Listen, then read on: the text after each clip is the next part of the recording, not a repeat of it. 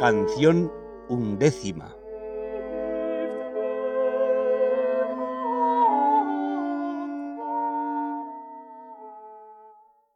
Es de saber que no puede el amoroso esposo de las almas verlas penar mucho tiempo a solas, porque, como él dice por Zacarías, sus penas y quejas le tocan a él en las niñetas de sus ojos. Mayormente, cuando las penas de las tales almas son por su amor como las de ésta. Que por eso dice también por Isaías.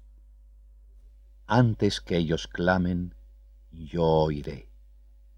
Aun estando con la palabra en la boca, los oiré.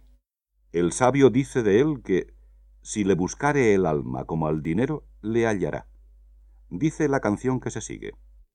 Descubre tu presencia y máteme tu vista y hermosura. Mira que la dolencia de amor, que no se cura sino con la presencia y la figura. Deseando pues el alma verse poseída ya de este gran Dios, de cuyo amor se siente robado y llagado el corazón, no pudiéndolo ya sufrir, pide en esta canción determinadamente le descubra y muestre su hermosura, que es su divina esencia, y que la mate con esta vista, desatándola de la carne. Síguese el verso. Descubre tu presencia. Para declaración de esto, es de saber que tres maneras de presencias puede haber de Dios en el alma.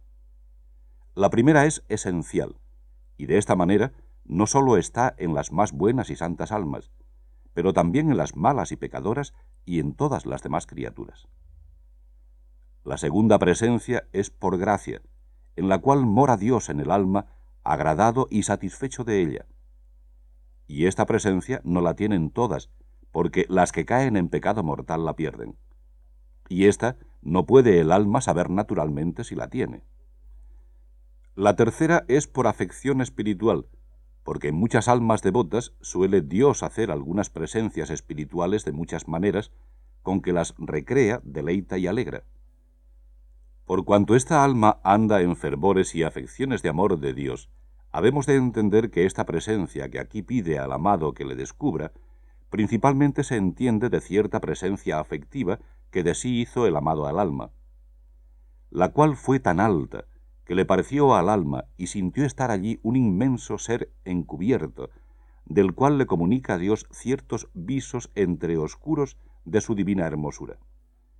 Y hacen tal efecto en el alma, que la hace codiciar y desfallecer en deseo de aquello que siente encubierto allí en aquella presencia.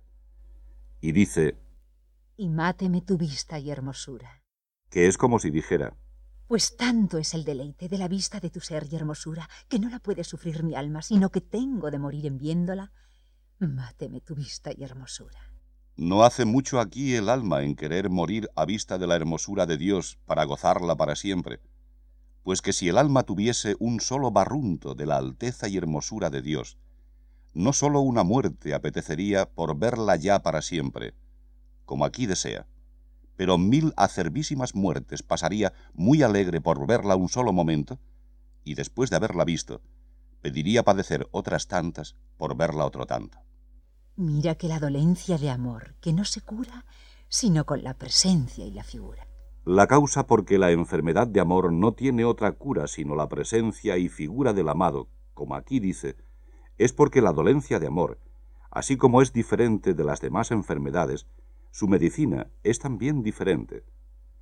Porque en las demás enfermedades, para seguir buena filosofía, cúranse contrarios con contrarios, mas el amor no se cura sino con cosas conformes al amor. La razón es porque la salud del alma es el amor de Dios, y así, cuando no tiene cumplido amor, no tiene cumplida salud. El que siente en sí dolencia de amor, esto es, falta de amor, es señal que tiene algún amor, porque por lo que tiene, echa de ver lo que le falta.